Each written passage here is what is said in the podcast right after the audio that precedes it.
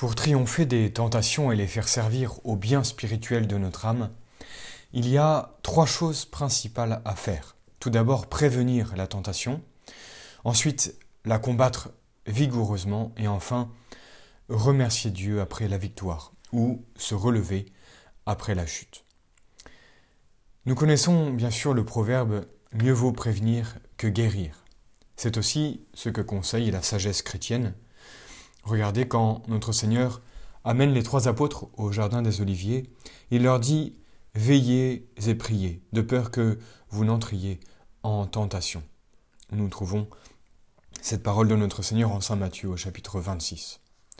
Vigilance et prière, voilà donc les deux grands moyens de prévenir la tentation.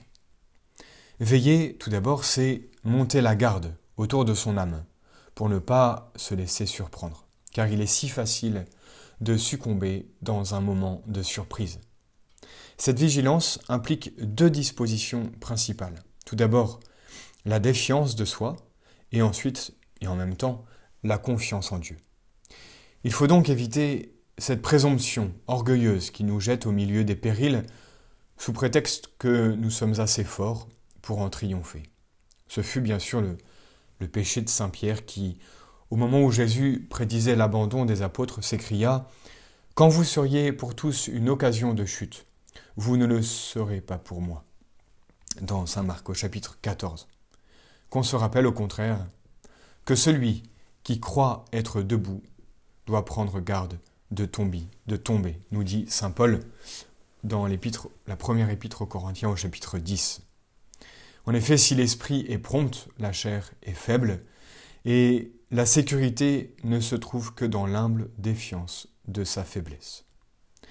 Mais il faut aussi éviter ces vaines terreurs qui ne font qu'accroître le danger. Il est bien vrai que nous sommes faibles par nous-mêmes, mais nous sommes aussi invincibles en celui qui nous fortifie. Saint Paul nous dit, toujours dans sa première épître aux Corinthiens au chapitre 10, Dieu qui est fidèle ne permettra pas que vous soyez tentés au-dessus de vos forces. Mais avec la tentation, il ménagera aussi une heureuse issue en vous donnant le pouvoir de la vaincre. Cette juste défiance de nous-mêmes nous fait éviter les occasions dangereuses, telle compagnie, tel amusement, telle activité, où notre expérience nous a montré que nous étions exposés à succomber. Cette expérience, justement, combat l'oisiveté, qui est l'une des occasions les plus dangereuses, comme aussi cette mollesse habituelle qui détend les ressorts de la volonté et prépare justement euh, toutes les capitulations face à la tentation. Notre expérience a donc horreur de ces vaines rêveries qui peuplent l'âme de fantômes qui ne tardent pas à devenir dangereux. En un mot, notre, notre expérience nous pousse à pratiquer la mortification sous les différentes formes que nous avons déjà signalées et l'application au devoir d'État, ainsi qu'à la vie intérieure et à l'apostolat. Alors, il reste peu de place pour les tentations dans cette vie intense. La vigilance doit s'exercer spécialement sur le point faible de l'âme, notre péché dominant, puisque c'est généralement de ce côté que vient l'attaque. Pour fortifier ce point vulnérable, on se sert, entre autres, de l'examen particulier, dans notre examen de conscience, nous fixons notre regard sur eh bien, les progrès faits sur ce point de vigilance, nous concentrons notre attention pendant un temps notable sur ce défaut, ou mieux encore, sur la vertu contraire. À la vigilance s'ajoute la prière, évidemment, qui en mettant Dieu de notre côté nous rend invincibles.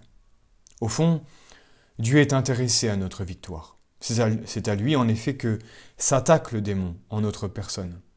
C'est son œuvre que le démon veut détruire en nous. Nous pouvons donc l'invoquer avec une sainte confiance, invoquer Dieu avec une sainte confiance, sûr qu'il ne demande qu'à nous secourir. Toute prière est bonne contre la tentation.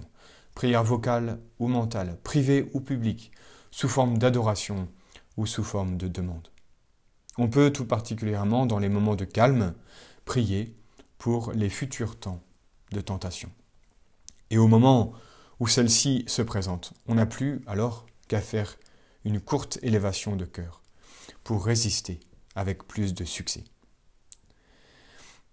Cette résistance, la résistance à la tentation, sera différente selon la nature des tentations.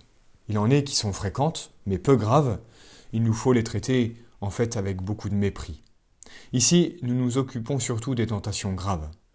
Il faut les combattre promptement, énergiquement, avec constance et humilité. Tout d'abord, promptement, sans discuter avec l'ennemi, sans aucune hésitation. Au début, la tentation n'ayant pas encore pris pied solidement dans notre âme, il est assez facile de la rejeter. Si nous attendons qu'elle y ait pris racine, ce sera beaucoup plus difficile. Rappelons-nous ce que nous dit la Sainte Écriture dans le livre de l'Ecclésiastique, au chapitre 21. Fuis devant le péché, comme devant un serpent, car si tu t'en approches, il te mordra. On fuit en priant et en appliquant fortement son esprit à tout autre sujet.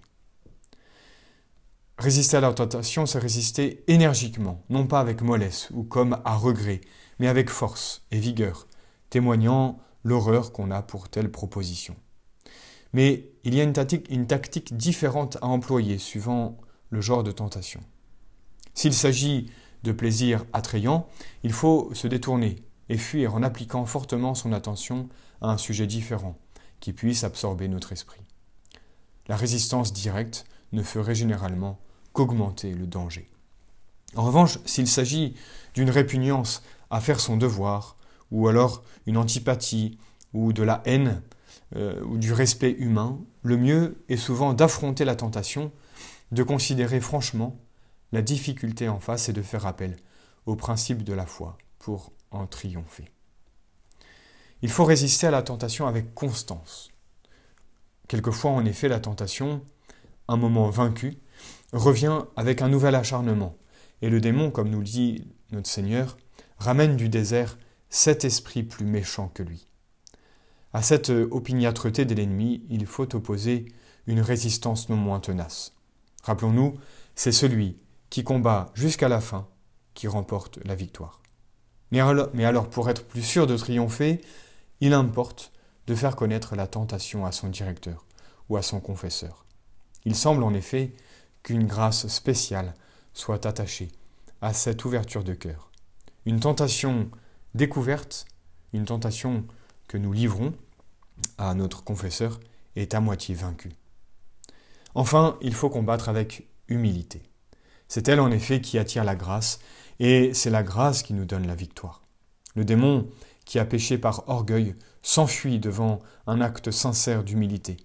Et la triple concupiscence qui tient sa force de notre orgueil est facilement vaincu lorsque, par l'humilité, nous l'avons, pour ainsi dire, décapité.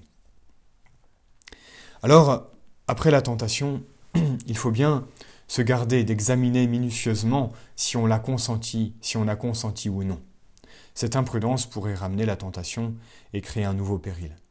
Si on a eu le bonheur de triompher, il nous faut remercier de grand cœur celui qui nous a donné la victoire. C'est un devoir de reconnaissance et c'est le meilleur moyen d'obtenir de nouvelles grâces au temps opportun.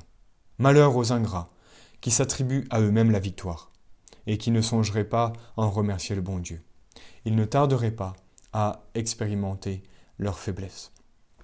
Si au contraire, on avait eu le malheur de succomber, qu'on ne se décourage pas, jamais, qu'on se souvienne de l'accueil fait à l'enfant prodigue, et que, comme lui, on aille se jeter aux pieds du prêtre euh, avec ce cri du cœur Père, j'ai péché contre le ciel et contre vous, je ne mérite plus d'être appelé votre fils. Et le bon Dieu, plus miséricordieux encore que le Père de l'enfant prodigue, lui donnera le baiser de paix et lui rendra son amitié. Mais pour éviter des rechutes, le pécheur repentant profitera de sa faute pour s'humilier profondément devant Dieu, reconnaître son impuissance à faire le bien, mettre toute sa confiance en Dieu, devenir plus circonspect en évitant soigneusement les occasions de péché et revenir à la pratique de la pénitence. Une faute ainsi réparée ne sera pas un obstacle sérieux à la perfection. Comme le dit saint Augustin, ceux qui se relèvent ainsi en deviennent plus humbles, plus prudents et plus fervent. Il nous faudra voir la prochaine fois les principales tentations des commençants.